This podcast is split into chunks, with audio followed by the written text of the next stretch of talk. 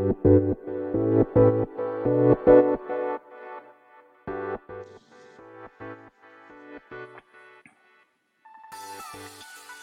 い、始まりました。本を読んでは独り言ラジオ。私、変な髪型をしたポンコツ薬剤師こと町田和俊でございます。はい、というわけでですね、今日も読んだんだか読んでいないんだか、積んだんだか積んでいないんだかといった本たちの中からですね、一冊紹介してゆるーりと語っていきたいと思います。はい。本日紹介します本はですね、三沢敦彦アニマルハウス謎の館でございます。はい。えー、この本はですね、これ、なんて読むんでしょうね、これはね。出版社の名前が、えー、九流堂ですかね。求める竜の、えー、堂ですね。食堂の堂の字ですね。九流堂から、えー、発行日が2017年12月30日ですね。えー、著者が三沢敦彦さんでございます。はい。えー、こちらの本をですね、いつものように、この本と出会ったきっかけ、えー、そして本書の内容をまあ、目次や帯の文言から紹介させていただいて、えそして最後にえ、独り言と、えー、いきたいと思います。はい。まずですね、この三沢敦彦さんですけれども、え、彫刻家でございます。はい。で、この本と出会ったのはですね、えー、ちょうど、この収録をしている、まあ、2日前ぐらいん ?2 日前 ?3 日前かま。2、3日前ぐらいにしときましょうか。はい。に、えー、岩手県のですね、まあ、岩手町というところがありまして、一応岩手郡岩手町かな。はい。そこにですね、石神の丘美術館というところがあるんですね。そこで、えー、なんだ。まあ、ちょうど、まあ、そこに行ったんですけれども、そこでこの本を購入いたしました。はい。で、一応まあ、その石神の丘美術館っていうところの説明を軽くしておこうかと思いますけれども、まあ、その前にあれか、ごめんなさい。きっかけっていう意味では、これはまあ作品集みたいな感じなんですね。はい。で、三沢敦彦さんの作品が石神の丘美術館には、まあ、なんだ、収蔵されて、収蔵でいいのかな？はい、あの、ありますので、まあ、えー、そこでですね、まあ、出会ったという感じでございます。ただですね、この本自体は、えー、三沢敦彦さんが別の美術館で、えー、開催した、なんか展覧会かな？の内容というか、まあ、背景とかですね、裏話みたいなのを書かれた本でございます。はい。まあ、なのでまあ、美術館で出会っちゃった系の本って感じですね。はい。ま、一応簡単にですね、あの、石神の丘美術館についてということで、ま、紹介させていただきたいと思うんですけども、えー、石神の丘美術館と、まあ、検索するとですね、まあ、そこのホームページが出てきますので、ホームページにですね、この美術館についてっていうまあ、ページがありますので、そこをちょっと紹介したいと思います。石神の丘美術館、かっこ岩手県岩手郡岩手町、えー、館長は佐々木浩二岩手町長ですね。は、1993年に岩手県では初となる野外彫刻美術館として開館しました。その背景には、1973年から30回にわたり開催されてきた岩手町国際石彫りシンポジウムの伝統があります。2002年には隣接地に道の駅石神の丘が設置され、以後、道の駅と一体となり、岩手県北の美術の拠点として、町の観光、教育施設として活動を続けてまいりました。アートや自然との出会いの場、また取りた、取れたての新鮮な野菜をはじめとした豊かな食を提供する場として、石神農家は多くの方にご利用いただいております。えー、2022年7月に道の駅石神農家は開業20周年、2023年7月に石神の丘美術館は開館30周年を迎えようとしています。節目の年を前に魅力的なアート作品や草花を楽しめる空間を増やし、それらとの出会いを通じて一層豊かな時間体験を得られる場となることを目指し、美術館はリニューアルすることとなりました。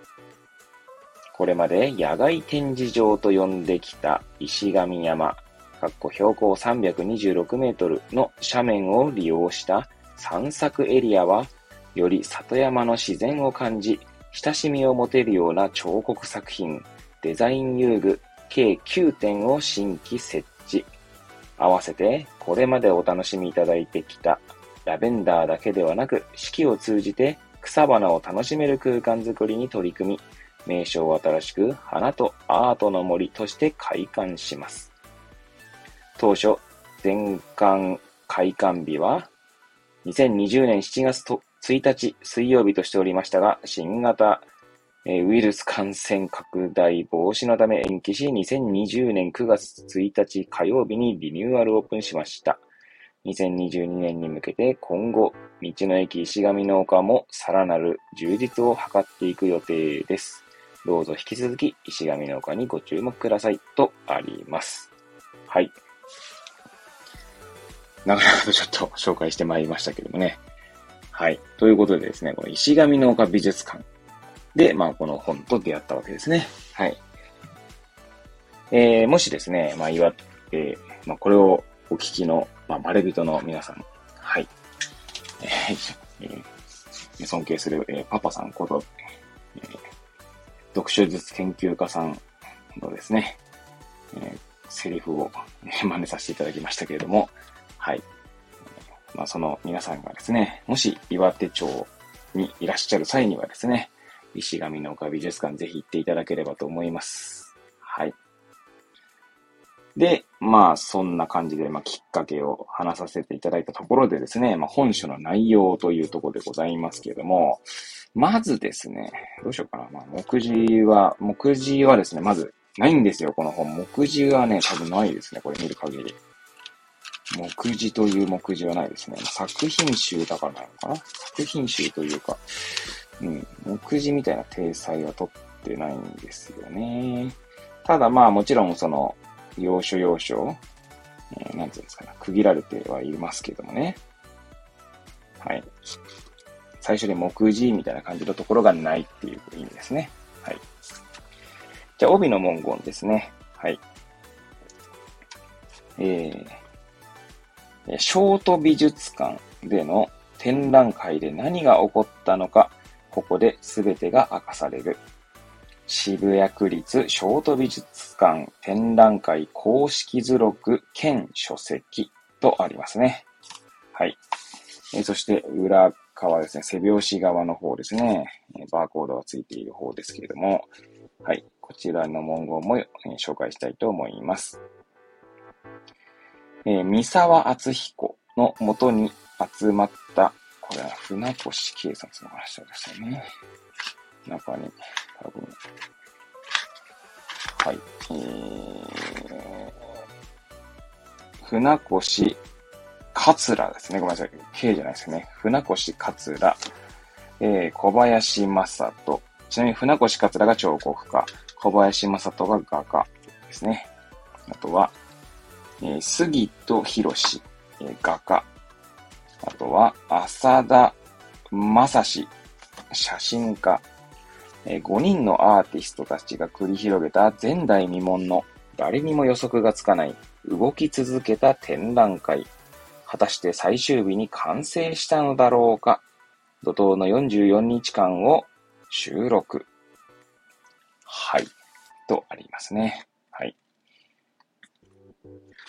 で、えー、まずですね。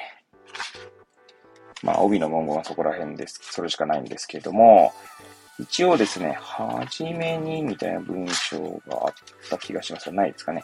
最初に、えー、1、客人を迎える準備、えー、展示作業風景とありますね。その後にご挨拶としてですね、三沢敦彦さん、えー、謎の館主人ですとしてですね、え、文言が紹介されております。まあ、はじめにみたいな文章ですかね。普通の本で言うと。そして2、謎の館の主人の自己紹介と客人の紹介ということで、先ほどの 5, 5名ですね、の紹介ですね、が書かれております。そして3、謎の館の主人と客人の共演、展示風景ということですね。まあ、写真ですね。展示写真ですね。まあ、玄関ホール1階とかですね。大広間地下1階えー、まあこれ写真はね、ちょっと見せられないのがあれですけど、階段踊り場とかですね。100万2階とかですね。はい。で、写真がひたすら並んでおります。そして4ですね。謎の館の主人と客人の滞在記録ということですね。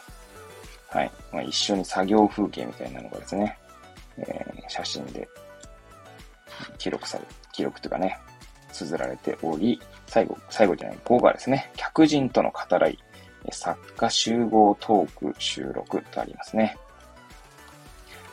えー、そして、またちょっと作品が紹介され、これで終わりかな？そうですね。これが終わりですね。はい。最後、後書きがありますね。はい。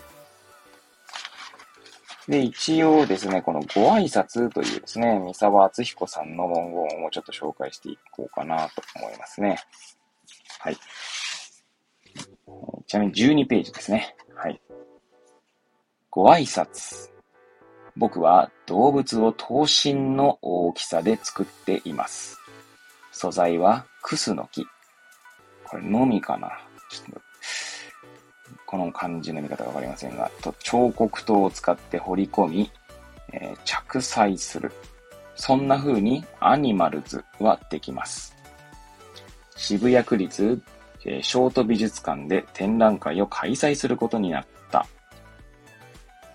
独自性に富んだ空間を内包した豪華な指定のようなその建物は通常の展示ロジックでは攻略できない濃度があり、妙にワクワクした。これは面白いことができそうだ。訪れた時に、まずタイトルだけ思いついた。アニマルハウス。大好きなアメリカのコメディ映画、アニマルハウスと呼ばれる学生寮に住む怪人、変人、かっこアニマルみたいな奴らが繰り広げる物語から取ったものだ。すると、おのずと方向性が見えてきた。僕が住人兼主人になってお客さんを迎えるのはどうか。それで以前から何か一緒にやりたいねって話していた画家の小林正人さんに声をかけたら、面白そうだね、やろうよ、と。そして小林さんが杉とはいいぞって画家の杉戸博さんを連れてきてくれた。僕は先輩彫刻家の船越桂さんにお声掛けし、へえ、面白そうじゃない。三沢が決めたことだし、いいと思うよ。というありがたいお言葉をいただいた。どんな展覧会になるんだろう。想像がつかない。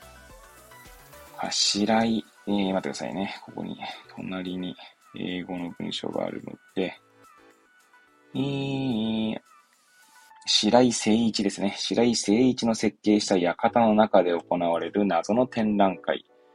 そうか、謎の館。会期中も通し、通して動いていく展覧会。はい。ちなみに待ってくださいね。うん、そうだね。ないね。はい。はい。えー、そんな展覧会のポスターは美術館の前でみんなで記念撮影するのが謎の館らしくいいと思った。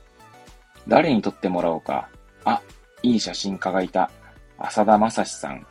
そして浅田さんも客人に加わった。彫刻家と画家と写真家5人が集まった。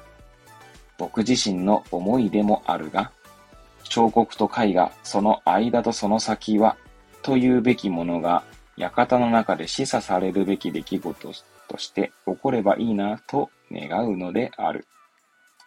両者が個々として存在し、そして溶け合い、次なる瞬間、今までとは全く違う見え方をする。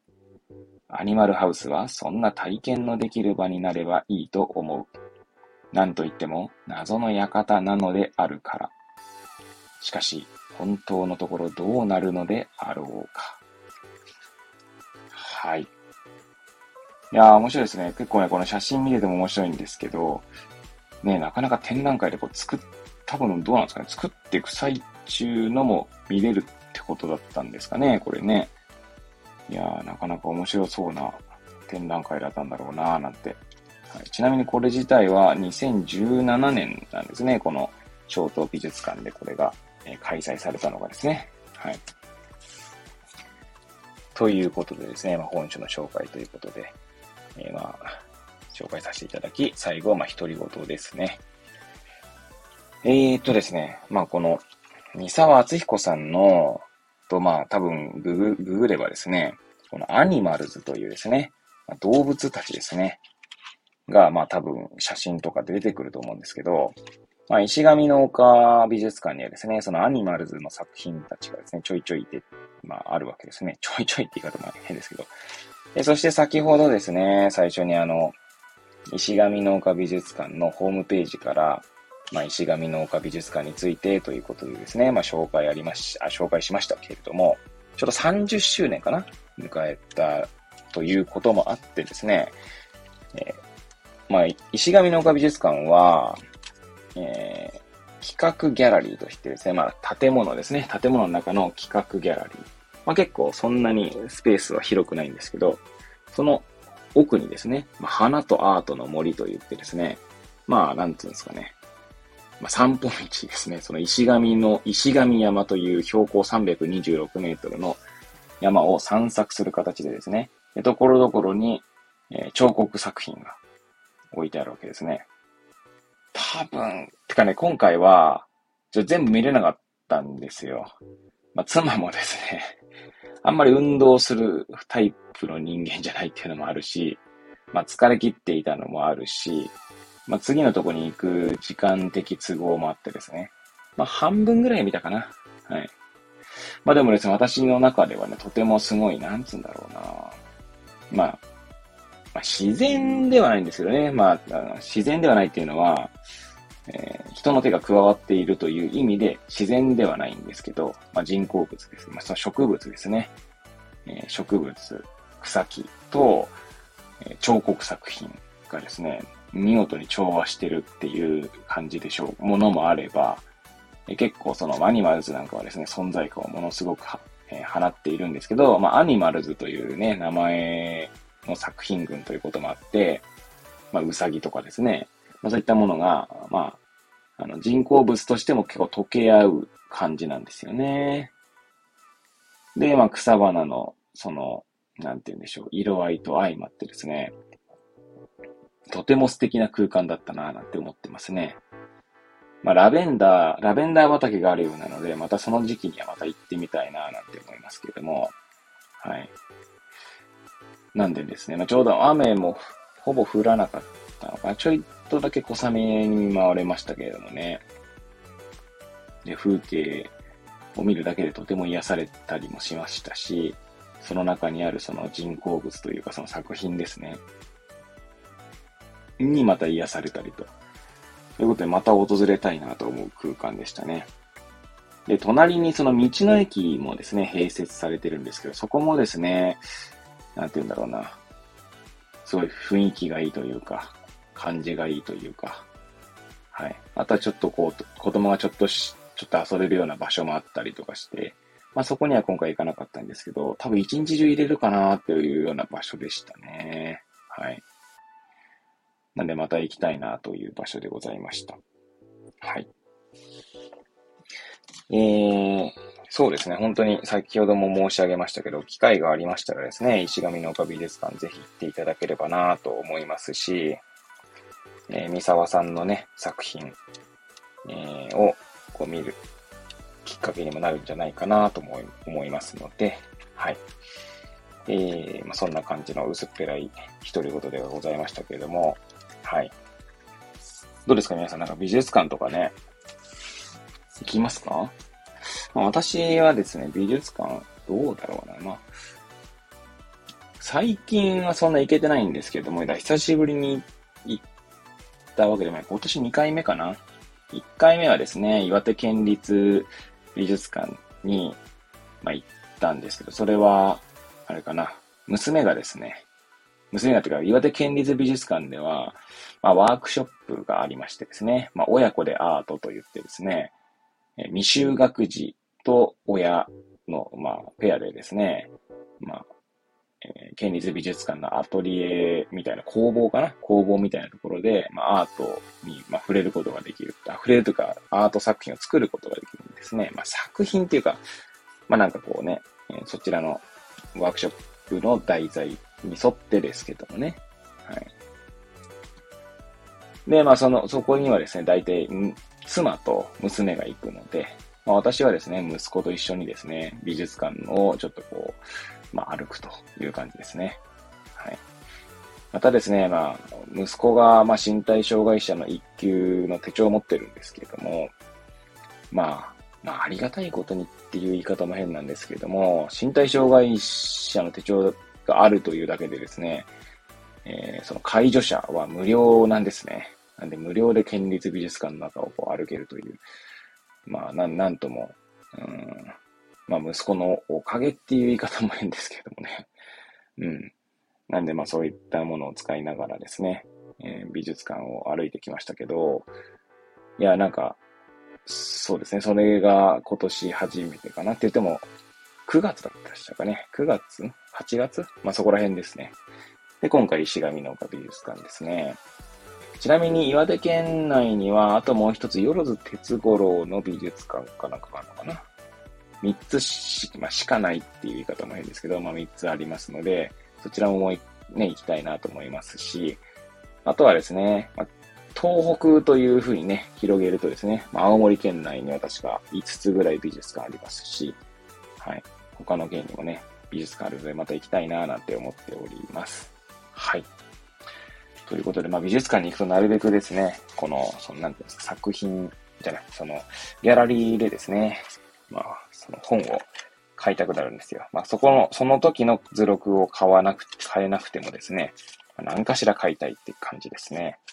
本屋さんに行って本を買いたくなると同じ感覚で美術館のギャラリーでも本を買いたくなる。まあ、そんな感じでございます。はい。というわけでですね、まあ、今回は、えー、三沢敦彦、アニマルハウス謎の館を紹介させていただきました。はい。ちなみにこちら定価、えー、2700円ですね。ちょうど私、あの、手持ちがですね、3000円しかなかなくて、えー、その、石上の丘美術館のその30周年の、その三沢敦彦さんの公式図録みたいなやつはですね、ちょっと3000円じゃ買えなかったんですよ。なので、こっちの買えるやつを買ったみたいな感じですね。はい。という、まあ、どうでもいい情報を差し挟ませていただいて、今回の放送を終了したいと思います。えー、それではまた次回お会いいたしましょう。ごきげんよう。